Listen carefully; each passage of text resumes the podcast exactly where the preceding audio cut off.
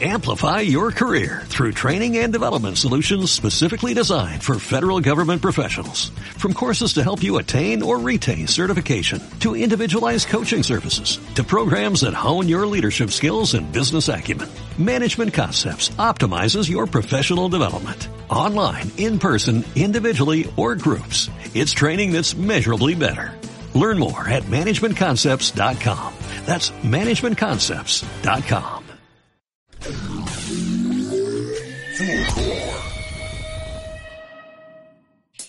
Bacán que le pusiste play. Vamos a hablar sobre educación sexual afectiva, equidad de género, diversidad, placer, sexualidad. Así que acompáñame y acoplémonos aquí, en Seximente, podcast del Centro de Educación Sexual Integral, CECI.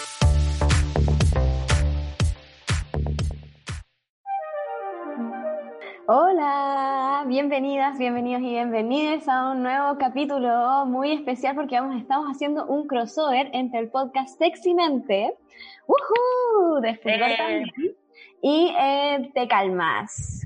Aquí junto a eh, la Paloma y el Pancho del de podcast Seximente vamos a hacer un capítulo especial en donde vamos a juntar los dos podcasts para hacer una transmisión especial.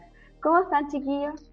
Muy bien, eh, oye, quiero eh, agradecer a la invitada de hoy, Laura Sí. Leal, que es de, bueno, es Vulva Furiosa, conocida en Instagram con miles y miles y miles de seguidores. Estamos súper emocionados, nos damos más. Eh, No cabemos en nuestra emoción. Sí, no cabemos en nuestra emoción.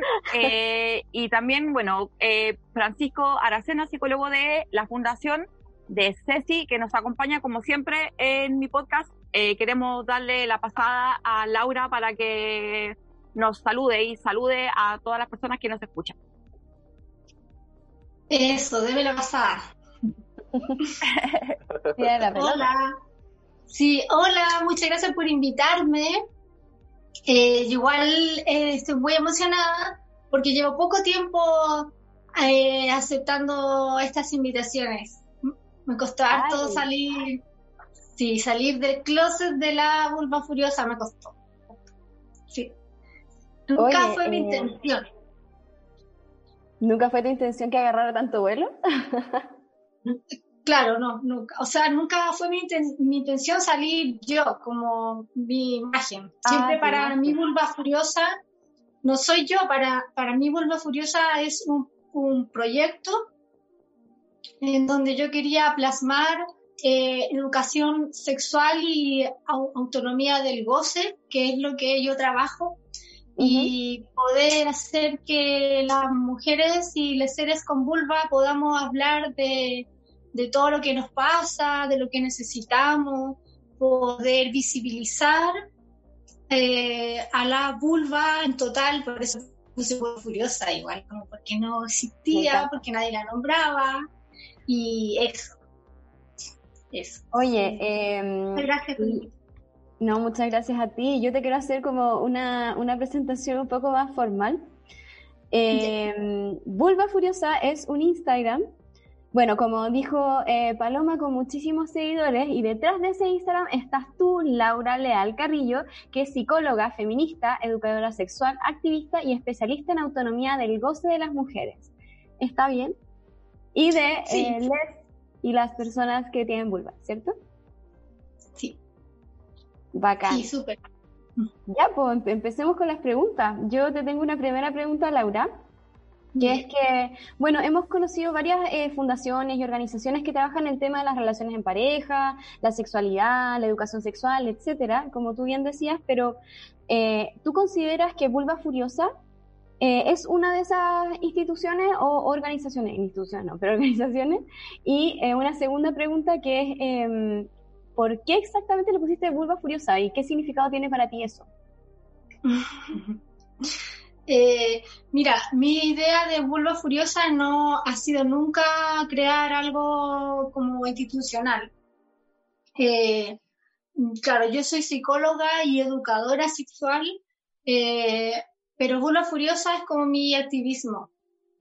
Entonces, para mí es solo una plataforma en donde yo quiero que las mujeres podamos hablar de, de lo que sentimos en cuanto a nuestra sexualidad, podamos hablar de nuestras fantasías, podamos derribar mitos, que es como uno de los temas más importantes para mí, eh, podamos educarnos, eh, resignificar todo lo que nos han dicho acerca de nuestro cuerpo, acerca de nuestros deseos, de nuestra sexualidad.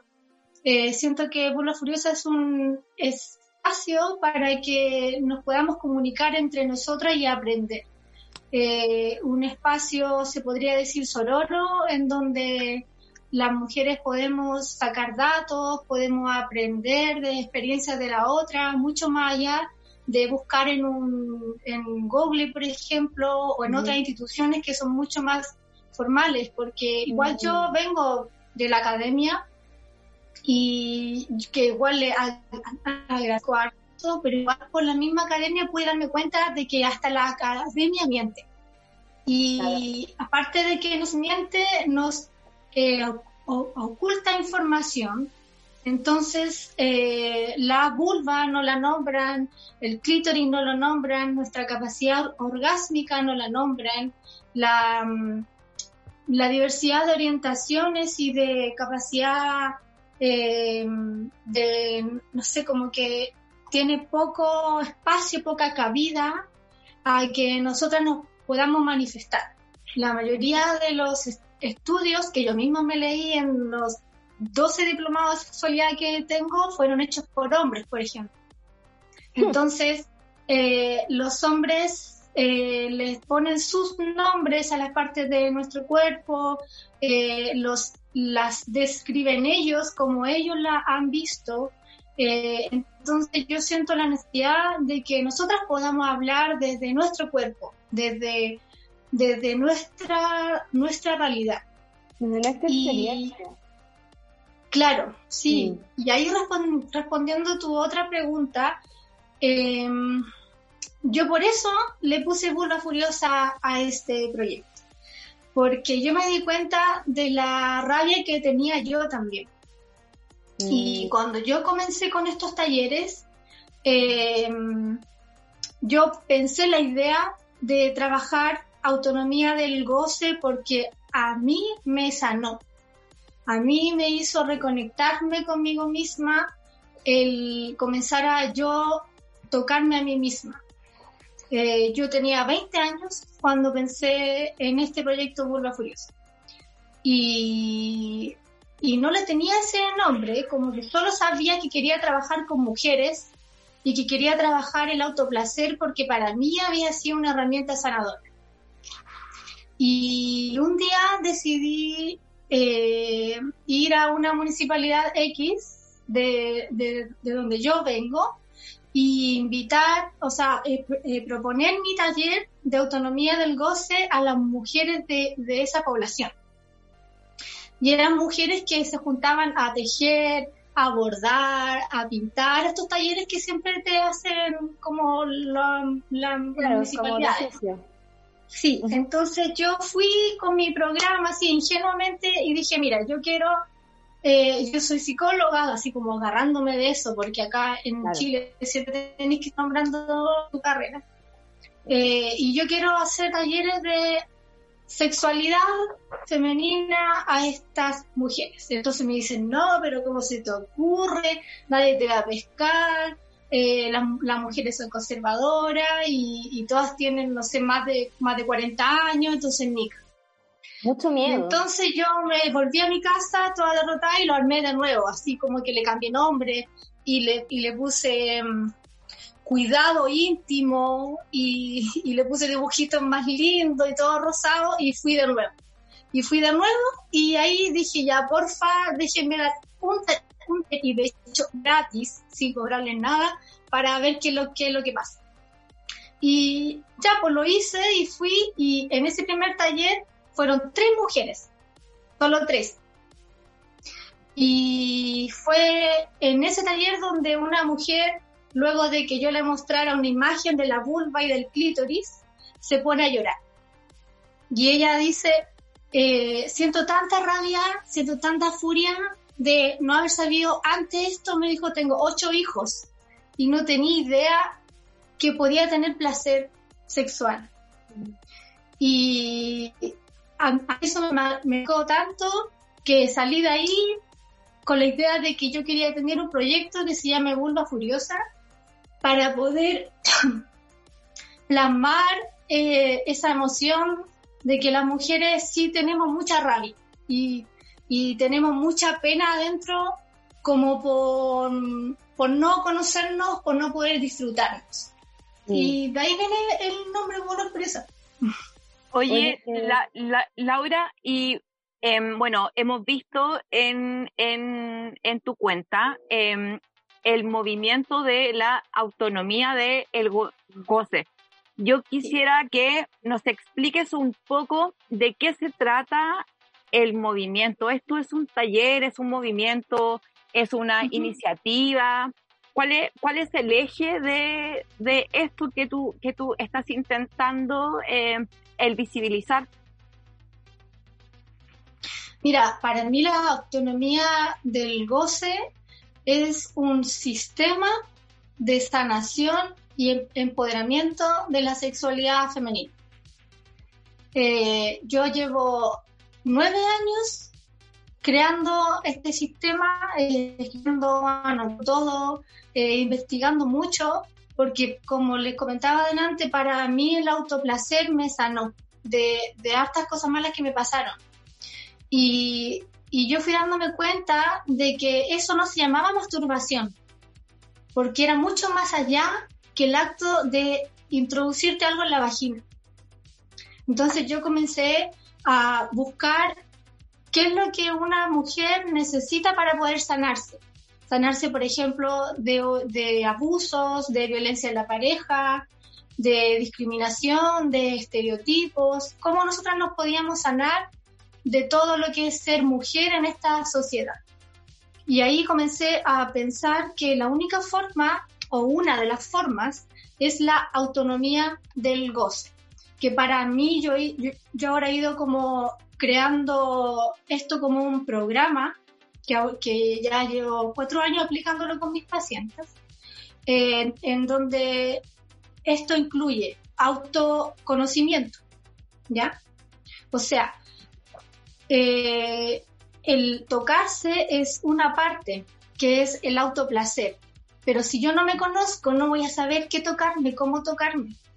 Entonces, eh, primero el autoconocimiento y la autoexploración de tu cuerpo entero, de tus zonas erógenas, de tu vulva, tu vagina, tu próstata, tu ano, y poder, para poder conectar con tu cuerpo de manera más amorosa. Poder saber qué es lo que tengo ahí, dónde está. Eh, luego de eso, el autoplacer. Formas, técnicas, se podría decir, maneras, porque no es que haya una técnica, eh, en las que yo puedo darme placer a mí misma.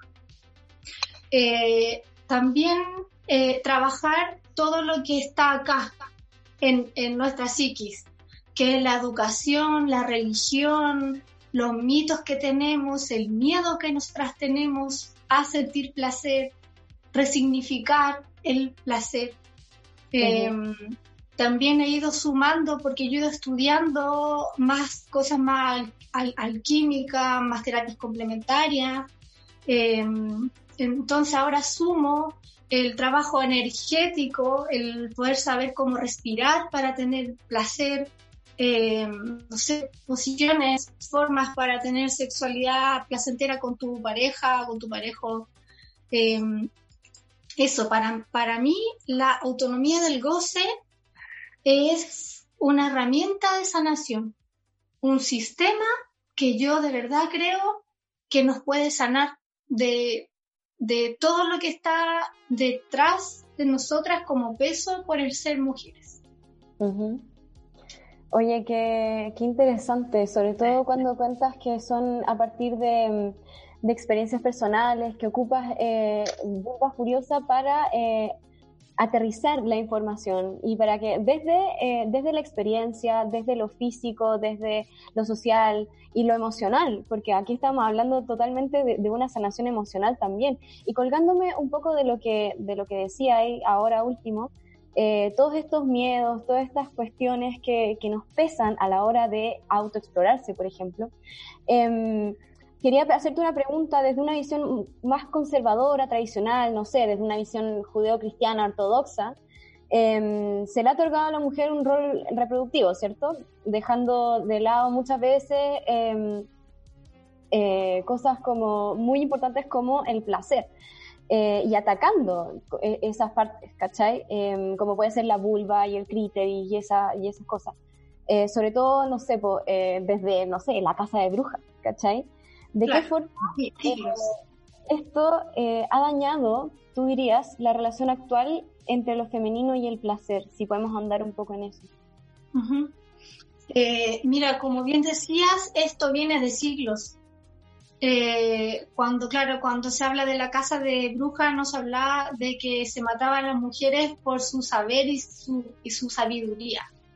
Y eso es súper importante porque a esas mujeres se les mató porque sabían cómo sanarse, porque tenían una relación con la naturaleza y con su propia naturaleza, con sus propios siglos, con, con su fertilidad, con sus deseos, se relacionaban con otras y se reunían para poder enseñarle a otras lo, que ellas sabían. Em, creo que esto ha afectado mucho eh, tanto espiritualmente, mentalmente como físicamente, porque por ejemplo, mm, a ver, un ejemplo, el dolor menstrual, eh, que es eh, la, menstruación es algo tan de nosotras, nosotras, nosotras tenemos útero. Y el útero lleva siglos desde el patriarcado, desde la conquista, en donde a las mujeres se nos puso el útero aspástico, se puso duro, sin moverse. Y el, útero por naturaleza tiene un movimiento ondulante, se mueve. Y a las mujeres no duele el útero porque no se mueve. Y el mm. útero tiene una relación directa con nuestro corazón y con nuestra garganta, nuestra garganta con nuestra vagina. ¿Como con las emociones?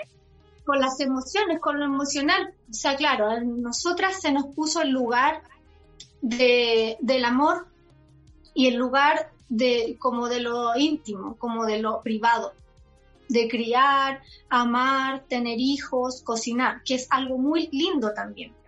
Pero al mismo tiempo a los hombres se les pone el espacio de lo público y de poder salir y tener sexo y al, mismo tiempo se le pone el rol de ser violento también. Violento, violador, agresivo, el que lucha por los territorios. Entonces al hombre se le pone su corazón aspástico.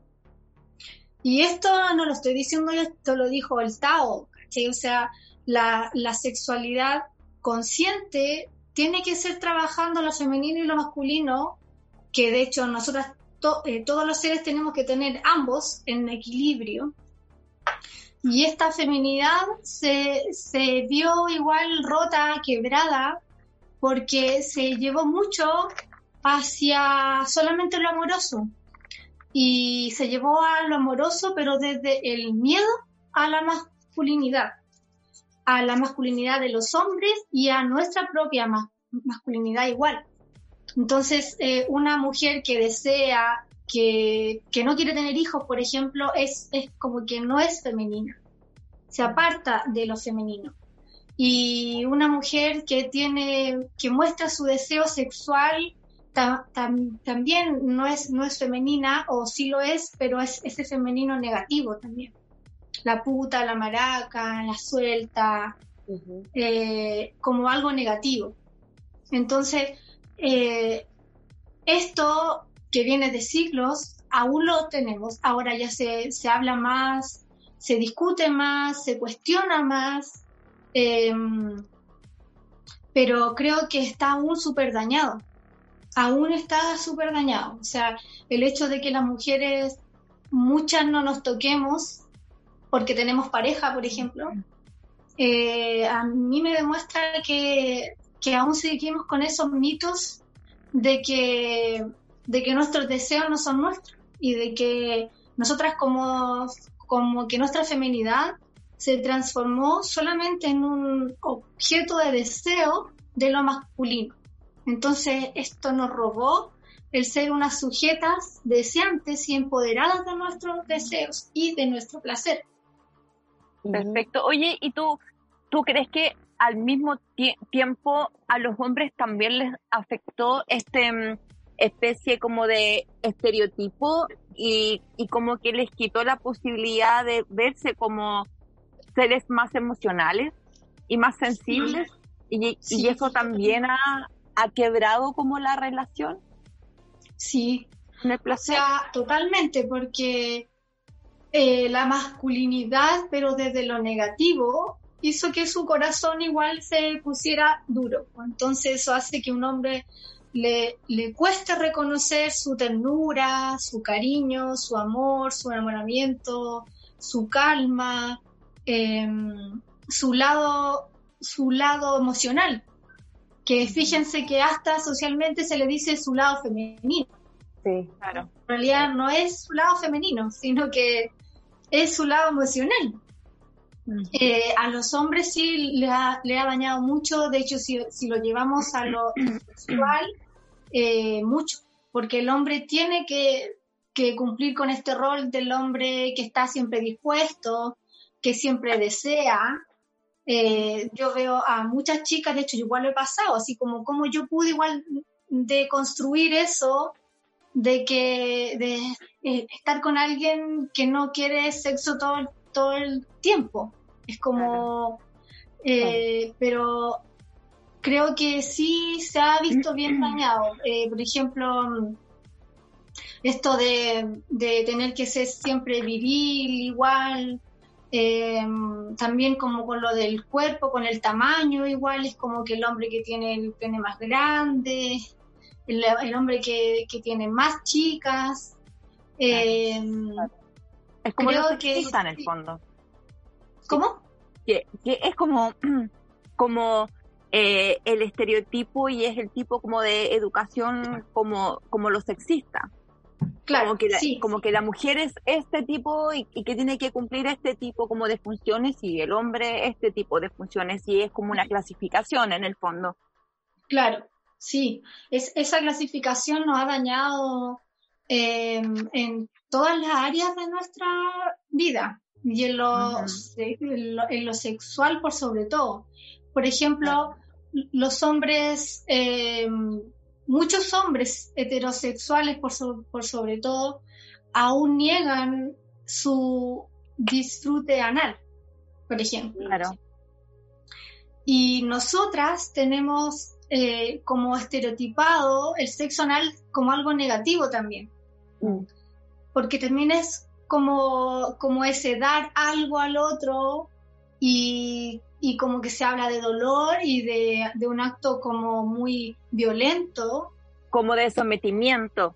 Como que lo relacionamos, claro. y en realidad no tiene nada que ver con eso. Mm. Claro, o sea, el ano es ano. El ano no tiene género, no tiene orientación. El ano es ano. Mm. Y, y toda esa energía o esas categorías que se le han puesto encima han hecho que nuestros cuerpos no, no puedan conocerse ni, ni disfrutarse 100%, 100%. Y el explorar. Y, y, volviendo a eso, yo quisiera el consultarte cómo, cómo desde tu movimiento se trabaja lo que es el placer y, la, y el explorarse. Yo he visto em, que incitas a las mujeres a trabajar en un taller con, que es como con un espejo entre medio de las piernas. ¿Me, puedes explicar un, un, poco cómo es eso? Sí, em, mira, yo cuando comencé con mis, mis, talleres, como les contaba adelante, yo usaba las imágenes que encontraba en internet. Y cuando usaba las imágenes, yo fui dándome cuenta de que yo estaba mintiendo porque las imágenes no eran vulgares eran vulvas muy estereotipadas, rubias, claras, eh, sin vellos, con labios pequeñitos, una mm. vulva como de una niña casi. Y eso a mí ya, me molestaba mucho. Mm. Eh, pero yo continuaba enseñándolo de esa forma, porque yo no ilustro, entonces yo, yo decía, pero ¿cómo hago vulvas nuevas? ¿Cachai? Vulvas morenas, grandes, con labios desiguales, con mucho vello, con lunares, de verdad. Mm. Y yo, la verdad es que años que hice talleres con eso. Luego de eso salieron eh, los modelos anatómicos, eh, como más médicos. Y esos modelos anatómicos también son falsos, porque son iguales, son iguales de blancos, sin pelos, eh, son iguales. Luego de eso, de hace pocos años, salieron las vulvas hechas ya como por chicas que, que confeccionan como esta que tengo acá. Perfecto. Ah, sí, que está muy linda, que tiene clítoris, que ya se puede acercar un poco más a una vulva real. A ver, espérame, que voy a, quiero, quiero sacarle, eh, para la gente que no está escuchando, le voy a sacar una foto que luego voy a subir también en el... Uh, eso, ya, gracias. Voy a, voy a, que vamos a subir para, para que la puedan ver. Eh, entonces yo estuve como unos un, un, año más o menos haciendo talleres con esos modelos anatómicos. Pero llegó un momento donde yo dije, ya, pero ¿por qué hago esto si yo tengo vulva? yo tengo una vulva real y las chiquillas que van al taller tienen su propia vulva, entonces, ¿por qué tenemos que ver imágenes? ¿Por qué tenemos que buscar, no sé, videos del porno? ¿Por qué tengo que usar libros de hombres que no, que no saben? ¿Y por qué tengo que usar una vulva de peluche si yo tengo mi propia vulva? Y ahí dije, ya, eh, busqué info así como de si eso era posible y vi que en Estados Unidos la Betty Dodson lo hacía con un espejo. Y entonces dije, yo quiero hacer eso acá. Y cuando le dije como a mis cercanos, me dijeron, no, estáis loca, acá nadie te va a mm. pescar con eso. En Chile la gente muy conservadora. Entonces yo dije, ya, pero es que mira, yo voy a partir con mi vulva. Yo voy a ir al taller y yo voy a mostrar mi vulva a las chiquillas. Yo no voy a obligar a que nadie se quede a, a mirar mi vulva y no voy a obligar a, que nadie muestre su vulva. Entonces me lancé y en un taller mío eh, hice harta previas y luego de educar, luego de hablar, luego de mostrar videos y hablar de, de todo lo, que hablo previamente y dije, ya chiquilla, ahora vamos a ir eh, a ver nuestras vulvas reales. Yo voy a mostrar la mía y la, la que quiere esa anima. Entonces yo les enseñé cómo fue que yo vi mi vulva con un espejo como este, pequeñito, que no tiene ninguna ciencia, o sea, que se apoya, que se afirma solo. Y llevé para regalarle a las chicas de mi taller, unos más pequeños. Y entonces yo les muestro a la niña y una chica del taller dice, oye, mi vulva no se parece nada a tu vulva, así como que mi vulva es completamente diferente. Y entonces la otra chica le dice, a ver, muéstrala. Y ella va y muestra su vulva y la otra le dice, oye, mi vulva tampoco se parece a esa. Y de un momento a otro éramos 13 mujeres viendo nuestras vulvas.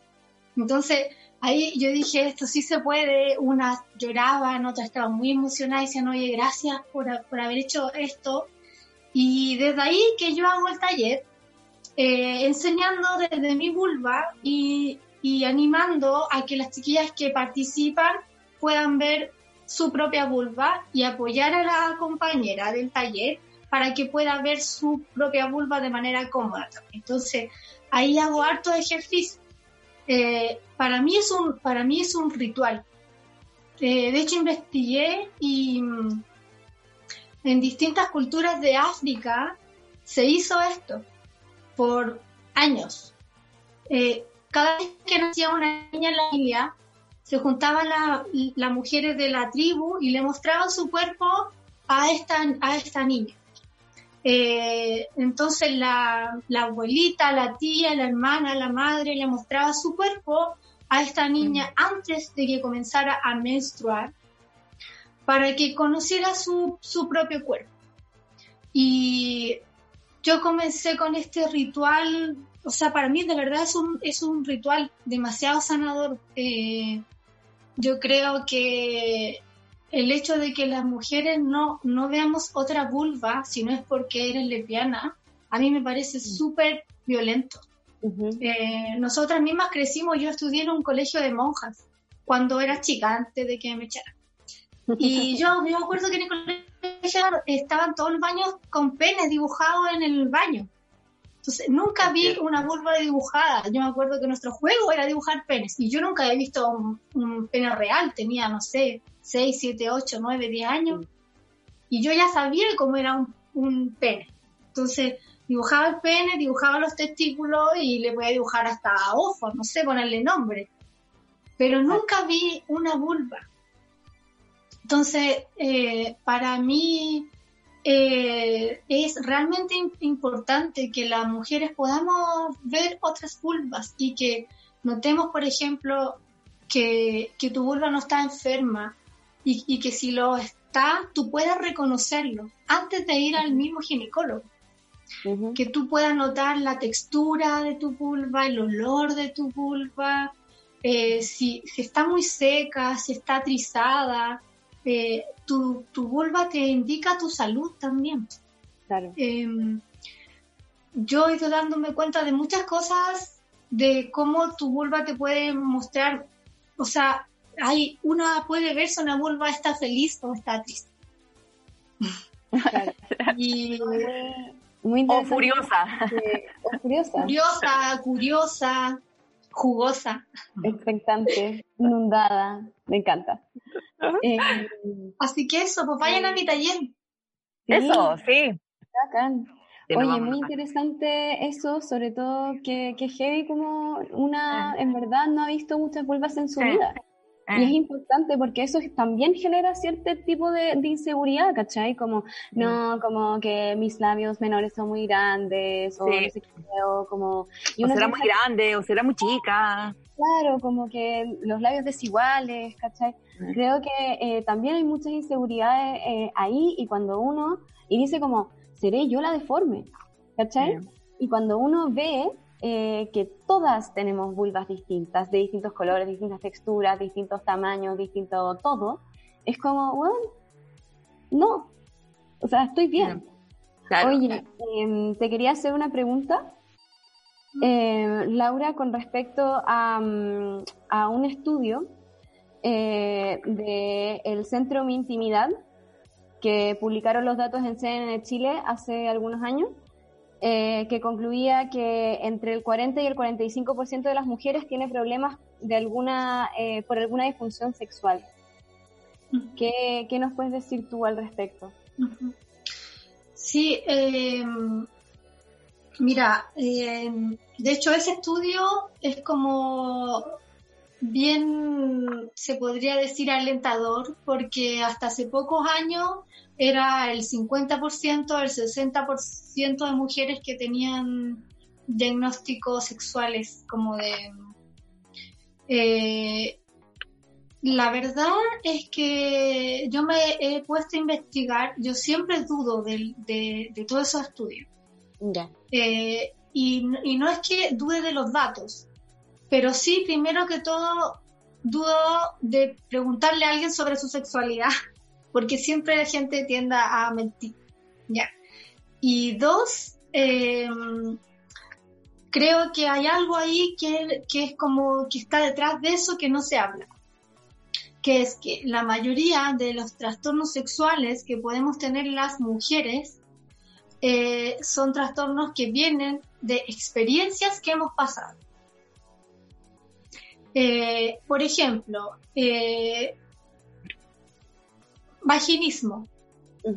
Vaginismo es la contracción del músculo pubococcigio, que es la parte de abajo de la vagina, que se contrae y hace que no pueda entrar nada dentro de la vagina.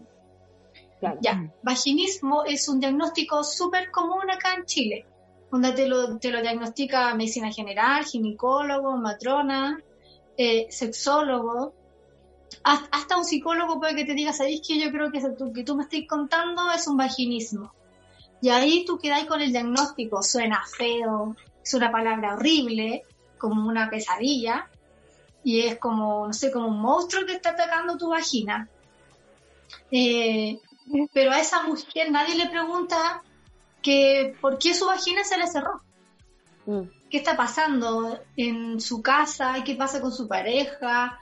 Si, si ella a lo mejor tiene miedo a embarazarse, si ella quizás tuvo una ITS y ahora ya no quiere tener sexo con su marido o su marido, eh, ella descubrió que tiene sexo con prostitutas y no se cuida, o no se quiere embarazar, o simplemente está preocupada por cosas de la familia o de los niños, o tiene diabetes, o, duerme mal, eh, o, o su pareja la está violentando, o sea, la vagina se puede cerrar por varios factores, pero yo creo que el factor principal puede ser uno de todos los que yo te nombré. Mm, más, psicológico. Sí, o sea, yo le diría emocional, como para que, porque psicológico igual siento que suena muy como, como que tú no lo pudiste controlar, ¿me entendí? Mm, claro. Yo, yo siento, y de hecho yo soy psicóloga, pero soy súper anti, anti patologización. Siento como que el vaginismo puede ser por algo tan simple como que tú no estás comunicándote con, tu pareja. Eh, tu, garganta y tu boca tienen una relación directa con tu vagina. Si, tú estás apretada y estás enojada y estás enrabiada y tenés pena y, y tenés mucha rabia con la persona que esté teniendo sexo, tu vagina se va a cerrar y eso no es una patología, eso es una respuesta. De hecho, para mí eso es que tu vagina te quiere tanto que se cerró para que tú no sigas teniendo sexo con esa persona. Otro de los diagnósticos más comunes es el, la anorgasmia, que también suena horrible. Mm. Y que es la incapacidad para tener orgasmos. Y la incapacidad para no tener orgasmos, según yo, es primero que todo desconocimiento del propio cuerpo. Eh, una mujer que no ha visto su vulva y que no conoce su clítoris no tiene cómo tener un orgasmo. Mm. A no ser que venga un hombre que sepa cómo hacer que tú tengas un orgasmo. Pero si ese hombre se va, si ese hombre desaparece, y tú vas a un ginecólogo y le dices, ¿sabes qué? Llevo ocho años y tener un orgasmo y te van a decir, ustedes tienen orgasmo. Claro. Y, y en realidad la anorgasmia eh, puede ser simplemente eso, que tú, o sea, puede ser por muchos factores. Yo tomo mucho en, cuenta, por ejemplo, el factor, el, factor educación, el factor clase, que para mí es muy importante. Una, una mujer que vive nada, por ejemplo, eh, le, va a costar mucho tener sexo o, gemir, manifestar su placer, y eso influye en el orgasmo. Es muy probable que no tenga un orgasmo, no porque no lo podéis tener, sino porque está durmiendo en la pieza con más gente o, fuiste mamá recién, como que los, los factores pueden ser muchos. Entonces yo creo que varios de los diagnósticos sexuales que podemos tener nosotras se pueden sanar con la autonomía del Sí. Ya, bacán. eh, Palo, sigue tú con la otra pregunta, ¿no? No, yo creo que podríamos eh, ir a un break. Sí, vamos a, a la Vamos a presentar entonces la canción que escogió la Laura. Laura, ¿qué canción escogiste? Eh, le mandé dos. ¿Cuál es? ¿Cuál escogiste? Ah. Underwater Love, creo, de Smoke City. Sí, esa, esa.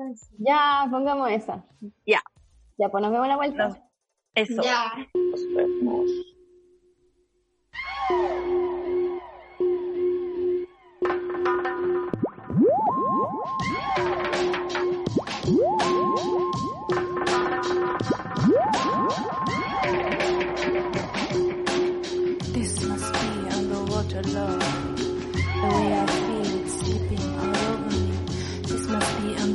your love the way I feel. O que, que é esse amor da água? Deve sentir muito parecido a esse amor.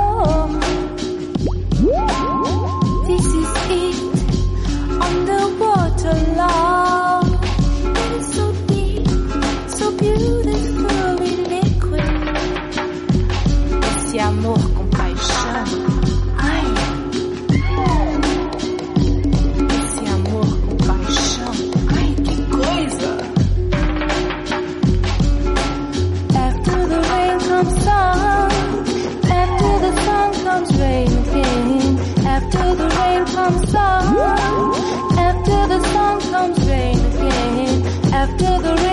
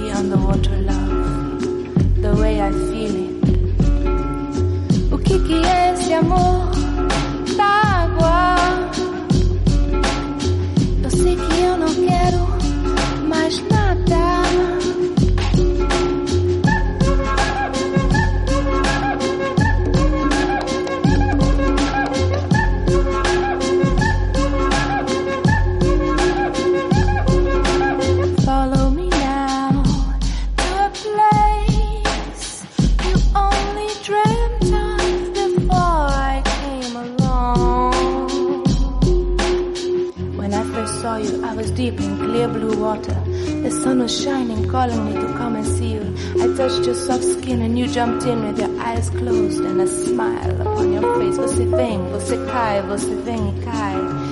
Vem aqui pra cá porque eu quero te beijar na sua boca. Que coisa louca. Vem aqui pra cá, eu quero te beijar na sua boca. Oh, que boca gostosa. After the rain comes sun, after the comes rain. After the rain comes sun, and after the sun comes rain again. Cai, cai, e tudo, tudo cai, e tudo cai pra lá e pra cá, pra lá e pra cá. Vamos nadar, e vamos nadar, e tudo, tudo dá.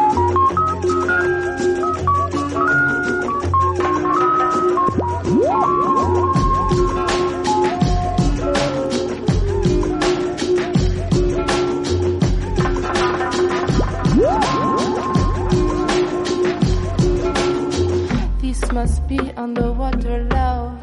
The way I feel it slipping all over me. This must be underwater love.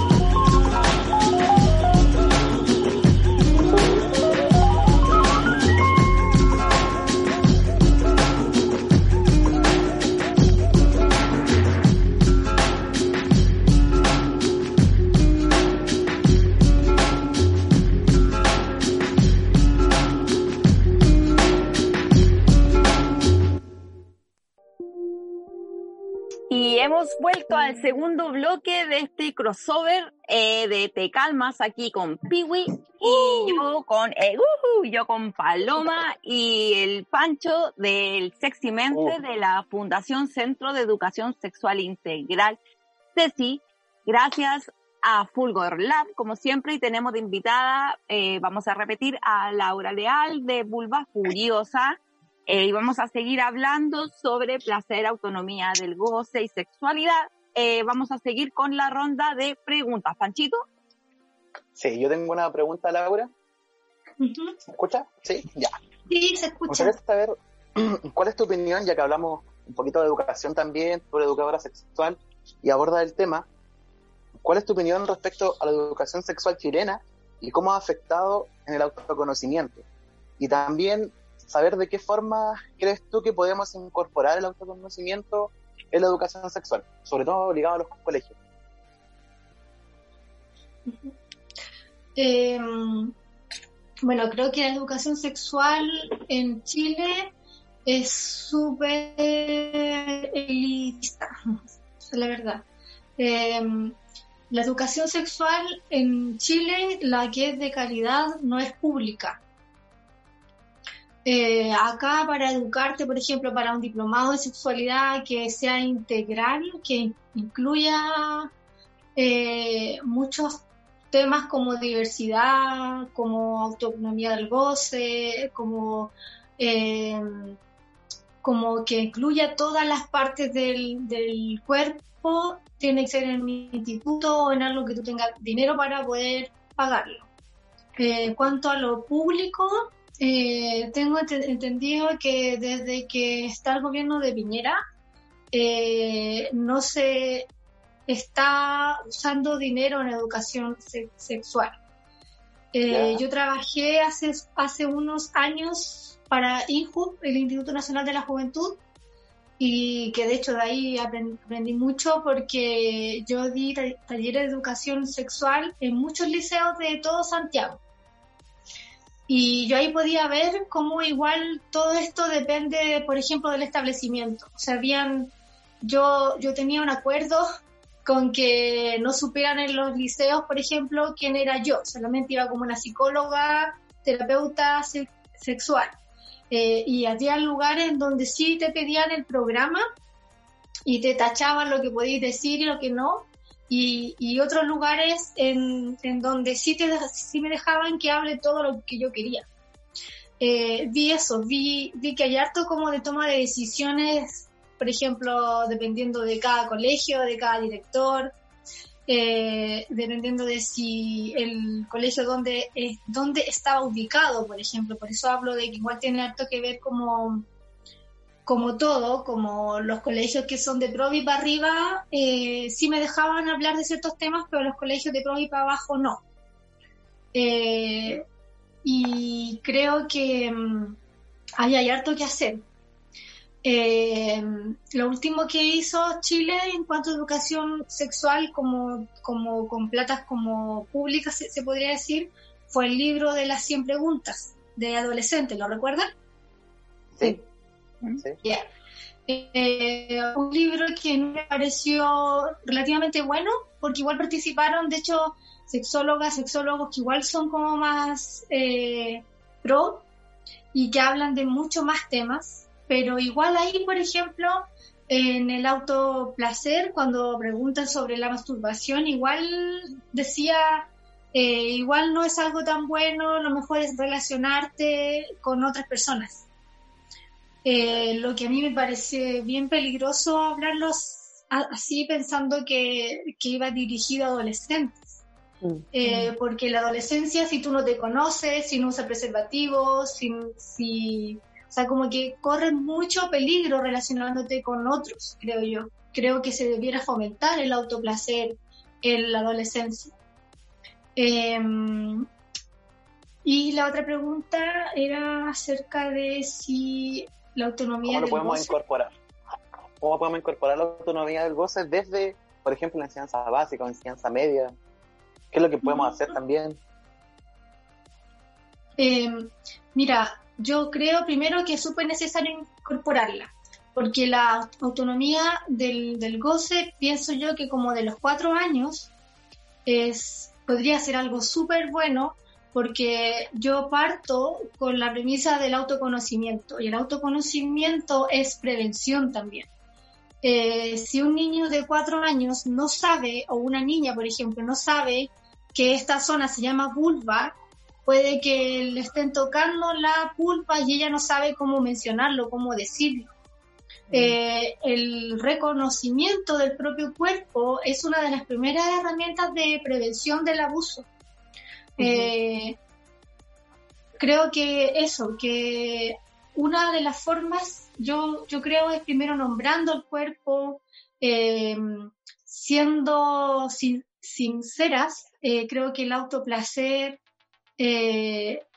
es como la herramienta para, para que tú vayas como sabiendo que la sexualidad no es solo sexo. Esa No es solo- también.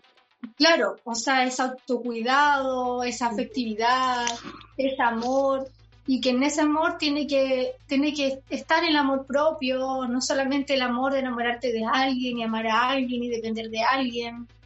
Eh, yo, por ejemplo, eh, en, en uno de los diplomados que hice leí hartos, har- hartos es- estudios de educación sexual de Holanda. Y en Holanda, en Holanda ya se enseña como lo hago yo acá, pero de manera así casi pública ya. En Holanda se le muestra la vulva y la vagina, el clítoris, el pene, los pezones a los niños, desde la básica, y con cuerpos reales. O sea, es como, eh, ahora estaban sacando un estudio como de que llevan años estudiando, de que el, el el autoconocimiento y el autoplacer es la mejor manera de poder prevenir, por ejemplo, el embarazo no deseado. O sea, nadie habla de eso, de que, de que nosotras tenemos una herramienta que es el autoplacer, poder tocarnos nosotras mismas cuando tenemos deseo o cuando no tenemos condón o cuando nuestra pareja no se lo quiere poner o cuando no nos tomamos la pastilla, o sea, o, o- o cuando estamos eh, excitadas, pero en realidad pensamos que lo único que necesitamos es tener sexo con alguien. Claro. Creo que se, se puede inclu- incluir y hablar de, de- de estos temas como de la básica ya. Eh, porque la educación sexual no es solo sexo. Eso también creo que hay que cambiar ese paradigma, resignificar la educación sexual. Eh, tiene que ver con un respeto hacia el otro, tiene que ver con el consentimiento, eh, tiene que ver con la creatividad también. Ahora tenemos que sumar estas nuevas tecnologías que han salido. Eh, tiene que ver con el respeto hacia el otro y hacia mi propio cuerpo. Tiene que ver con el enseñar a decir que no a las niñas y a los niños. Con el decirle a los niños que no abusen. No solo decirnos a nosotras que nos cuidemos. Ujú. O sea, un resignificar el, el cómo hacía la educación sexual hasta, hasta, hasta hoy, que ha sido una base súper machista y patriarcal. Y en cuanto a, a lo, se podría decir, a lo visual, se ocupa el porno. El porno es Ajá. como la, la principal herramienta de educación sexual, que, que sea mala o no, es educación sexual, con la que hemos crecido mucho de nosotros. Exacto. Y Eh, siguiendo igual con este, con este tema de eh, que tú hablaste un poco de las nuevas tecnologías, del uso de la tecnología, ¿cómo lo has hecho tú hoy en día, ahora que estamos todos en cuarentena, con el impartir tus talleres, conseguir con, esta enseñanza? Eh, yo estoy impartiendo talleres online eh, y doy terapia online. Eh, y ha, ha funcionado súper bien. De hecho, yo, yo estoy tratando de aprobar eh, todo este tiempo de cuarentena para las personas que tienen la suerte o que se tomaron su propia cuarentena, porque tengamos claro que no son todos, eh, para que podamos educarnos, para que podamos re- reeducarnos, y entonces deci- decidí dar charlas y talleres online. No los puedo dar eh, en vivo, entonces lo hago con, con inscripción. Eh, y eso ocupo todas las herramientas que tengo acá y también mi, mi propia cuerpa. Y ha funcionado súper, sí, súper. Eh, ahora estoy dando talleres, se me ocurrió que, que por cada chica que se inscriba en mi taller invite a otra mujer o a las otras que estén en su hogar. Eh, porque me parece que, que eso es lo que yo quiero, po- poder transmitir un, un mensaje. Si en una casa hay una chica que está con su mamá, con su tía o con su pareja mujer, eh, que la invite. Y eso, como obviamente cobro solo por una, y, y económico, sabiendo en la, la situación en la que estamos, y que puedan invitar a otras para que podamos educarnos finalmente, eso es lo que yo quiero. Así que eso, dándole nomás desde el online. Y además en esa, en, en eso que tú estás haciendo de invitar a las mujeres que estén en el hogar, también se genera cierto, cierta intimidad, como dentro de cierto lazo con esas mismas mujeres y que ayudan también a llevar la cuarentena de quizás de una manera más eh, emocional, ¿cachai? Más cuidada, más sorora. Claro. Muy buena idea, lo encuentro, que seca. Sí, yo, yo quiero el preguntar si es que eh, el placer y los orgasmos, ¿qué visión tú tienes acerca de cómo ayudan a reforzar eh, el sistema inmunológico ahora cuando es el tiempo en el que más se necesita estar eh, con un sistema más, más, más fuerte, digamos? Eh, mira, el placer siempre, siempre te aleja del miedo. Fíjate que el placer es lo, contrario del miedo. Entonces, cada vez que activamos nuestro placer, nuestras sensaciones de placer, eh, se despierta nuestro sistema parasimpático. Y eso es muy saludable para el cuerpo y para el ser en general. Cada vez que tenemos un orgasmo, también estamos liberando cinco neurotransmisores, que son los cinco neurotransmisores que podrían prevenir una depresión, por ejemplo eh, que son la dopamina, la endorfina, la serotonina, la oxitocina y la adrenalina. Y estos cinco neurotransmisores que te hacen sentir tranquila, relajada, contenta, enamorada, eh, que te hacen sentir que todo está bien, también lo siente tu cuerpo. Y esos cinco neurotransmisores son también un aporte a tu sistema inmunológico. Yo creo tam- también que por eso no hablan tampoco del orgasmo nosotras, por eso muchos, de hecho, incluso colegas dicen que, que no nos preocupemos tanto del orgasmo y que, y que no pensemos tanto en eso y no sé qué. Mm. Yo no estoy de acuerdo con eso porque yo pienso que, que si nosotras orgasmáramos más, tendríamos menos depresión, seríamos menos tristes, eh, nos en- enfermaríamos menos, tanto física como emocionalmente. Eh, el orgasmo te hace sentir bien, te da energía, te da vitalidad, despierta tu, tu ánimo, eh, te hace, yo siento, te da tanto ánimo que de verdad podéis superar hasta una cuarentena como esta. Sí, sí, sí.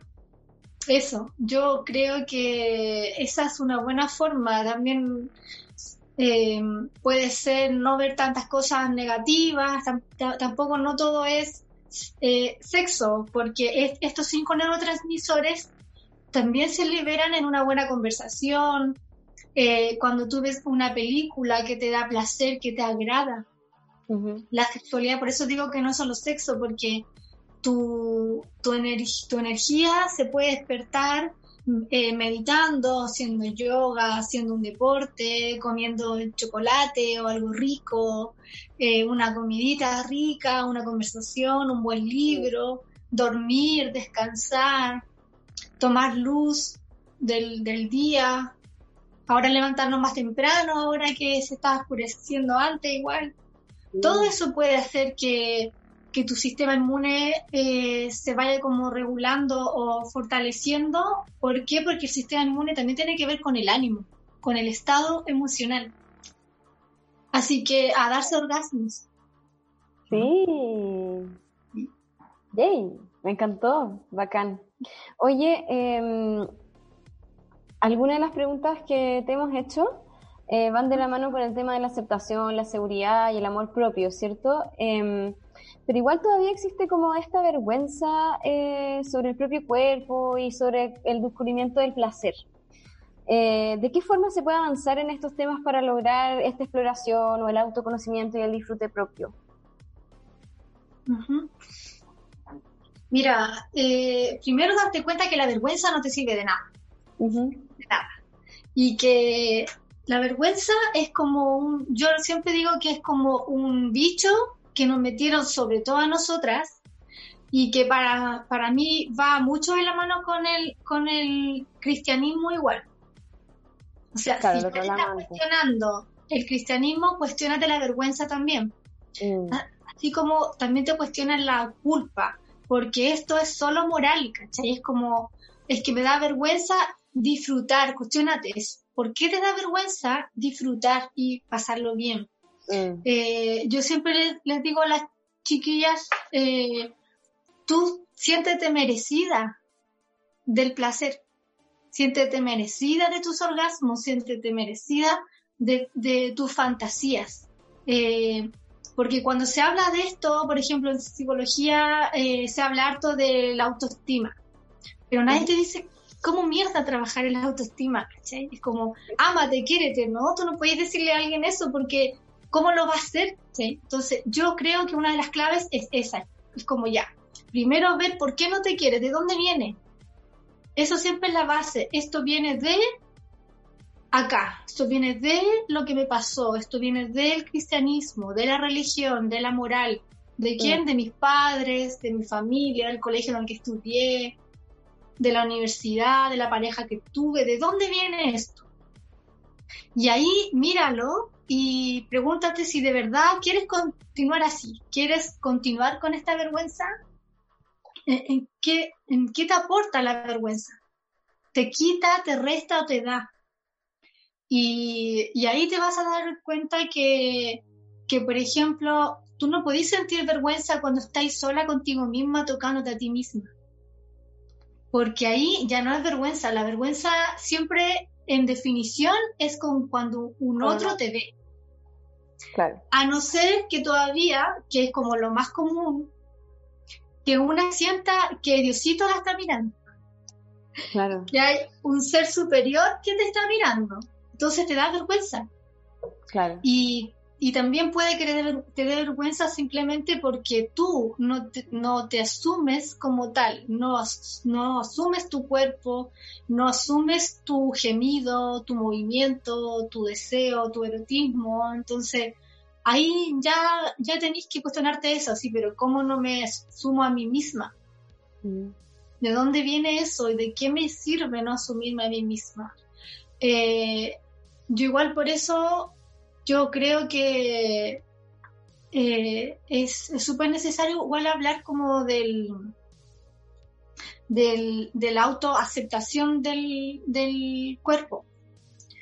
Eh, nosotros tenemos que asumir que no somos modelos, que no somos la, la actriz porno, que tenemos estrías, que tenemos rollos, que, que tenemos que asumirnos como tal.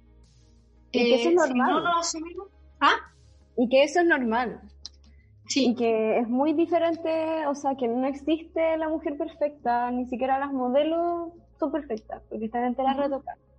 O sea, hay que meterse Claro. en la cabeza, perdón, pero... sí, sí, metérselo en la cabeza totalmente. Eh, tenéis que decretarlo. Esa es par- parte de, de, de lo que yo hago en el, en el sistema de au- autonomía del goce.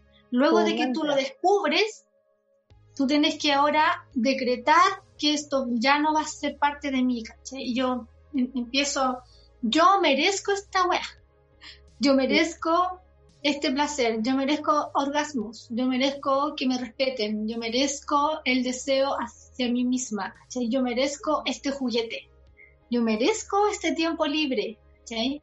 Yo merezco eh, ver esta película y sentir deseo, ¿sí? Porque también es, es, es muy parte de cómo nos han criado, que nos han criado con, con esto de que, como de reprimir todo, reprimir el deseo, el placer. Finalmente, esos dos, dos puntos son como lo más, lo, lo que más nos han he- hecho reprimir. Entonces es normal o común que nos dé culpa y que nos dé vergüenza poder asumirlo. Claro. Eh, pero hay que traspasar esa, esa barrera, hay que traspasarla totalmente. Yo me acuerdo cuando yo comencé a traspasar la barrera de comenzar a comunicar, a comunicar que yo me auto, me autotocaba en la adolescencia. Y yo me acuerdo por, lo- por todo lo que pasé.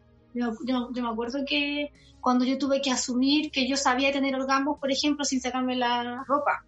Cuando, cuando se lo dije a mi primer pololo, quedó para la embarrada, me dijo, tú estás loca, eso no es normal, pero como se te ocurre, eh, o- sí, y, y después tuve que asumir, no sé, un montón de cosas en mi vida y, y me daba cuenta de que son retos finalmente y que, que nada, nada terrible te va a pasar, que toda la gente que se aleja es la que no tiene que estar nomás. Claro. Así que yo creo que hay que darle nomás con eso, con el comunicarte contigo misma, anótalo, por ejemplo. Ya, a ver, yo no tengo orgasmos por.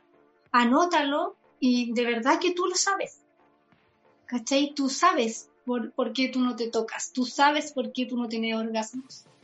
Devolvernos igual ese poder que tenemos nosotras las mujeres, somos brujas y tenemos una intuición. Nosotras sabemos desde cuándo que no lo hago, por qué no lo hice nunca más. Y escucharnos, finalmente, es todo el rato reconectarnos con nosotras mismas. Y eso nos va a llevar a poder vivirnos, por lo menos estando solas, como nosotras queremos y como nosotras merecemos. Me encanta. Sí, eh, bacán. Entonces, bueno, para recapitular, perdón, que estamos en cuarentena y tengo los perritos medio exaltados.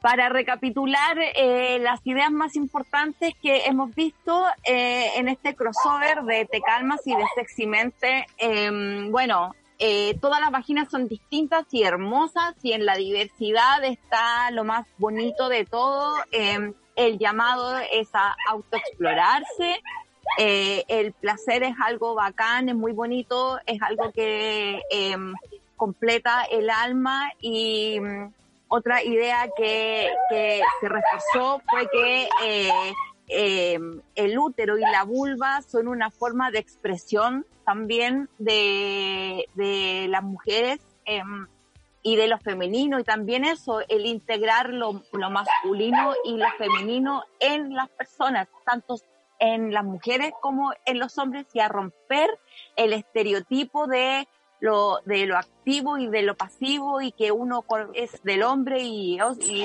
y todo ese cuento que nos enseñaron desde que somos chi- chicos, eh, hay que romper con, con todo ese cuento. Em, Laura, yo quiero que tú nos cuentes cómo te busca la gente, cómo se mete en tu taller, eh, cómo. Invítalos, invítalas, invíteles. Eh, mira, me pueden encontrar en mi en el Facebook y en el Instagram Vulva Furiosa. ¿Ya? Eh, ahora estoy armándome una página que se va a llamar Autonomía del Goce, donde ya voy a comenzar a mostrar que, que todo esto de la vulva furiosa era un proyecto también para yo poder investigar y ver mejor cómo trabajar mi sistema de auto- autonomía del goce. Eh, eso también tengo un blog que se llama Vulva Furiosa. Y eso les dejo invitadas, invitadas eh, a que mm, sigan la página y a que se toquen, que se autoexploren, que Maravilloso. sí, que no duden de, de todo lo que necesitan y merecen. Estupendo. Bueno, y también eh, recordarle a la gente que nos escucha que nosotros en la Fundación Centro de Educación Sexual Integral ya tenemos abiertas las inscripciones al Diplomado de Educación Sexual Integral y Afectiva, en donde se tocan todos estos temas y también se habla sobre la vulva y so- todos sus componentes y todo eso. Eh, ahí eh, próximamente la Laura va a estar eh, contándole alguna sorpresita, va a tener alguna beca ahí para... Ella va a idear la forma cómo hacerle llegar a alguien ahí, no sé, ella lo va a pensar, también la vamos a tener de invitada también eh, para que nos acompañe en el diplomado. Eh, bueno, vamos a despedir este podcast, este crossover de Te Calmas y de Sexymente. ¿Alguien quiere decir algo antes de que pase al...? que Ya. eh, no se olviden de seguirnos en nuestras redes sociales del Tecalmas, que es arroba tecalmas-bajo en Instagram. Y mm, bacán, oye, muchas gracias. Es, bacán, me encantó, me encantó este crossover. Hace tiempo que quería hacer. Anchito, ¿tú al- alguna, alguna cosa más que agregar antes de despedirnos? Sacar algo que dijo Laura, algo bien bonito, el autoconocimiento también previene el abuso sexual. Lo tengamos claro. Sí, Sí, a mí, a mí me encantó eso porque es súper importante que empecemos a hablar y a sacarle el tabú y a, y a- y a naturalizar esto, porque ya, ya está bueno, ¿no? Onda, nacimos con esto desde chiquititos y es, y es muy bonito. eh, a naturalizarlo y a conversarlo con los nombres que tienen. Ya no, ya no le pongamos más nombrecitos, tontitos, ni ninguna cosa. Es- exactamente. Así que eh, nos despedimos, eh, le damos las gracias infinitas a Laura que nos haya acompañado, Piwi y al Te Calmas también, eh, un beso también, eh, aquí nos encontramos, las gracias totales a Fulgor Lab, como siempre, el mejor equipo de los podcasts, los invitamos a todos que revisen la galería de podcasts para que se entretengan en, en estos tiempos de distanciamiento social. Y vean también eh, la fanpage, el Instagram de la Fundación Centro de Educación Sexual Integral. Y nos despedimos con un tema de Charlotte Gainsbourg que se llama The Operation. Adiós a todos, nos vemos en próximos capítulos. Chao. Chao, gracias. Adiós. Chao, chao. Pasó muy bien.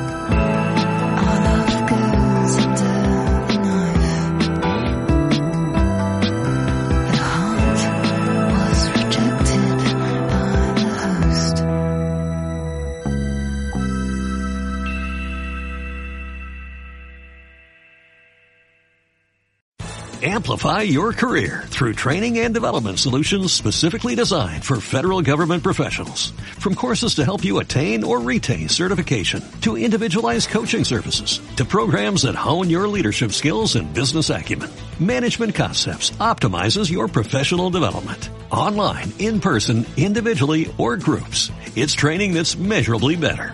Learn more at managementconcepts.com. That's managementconcepts.com.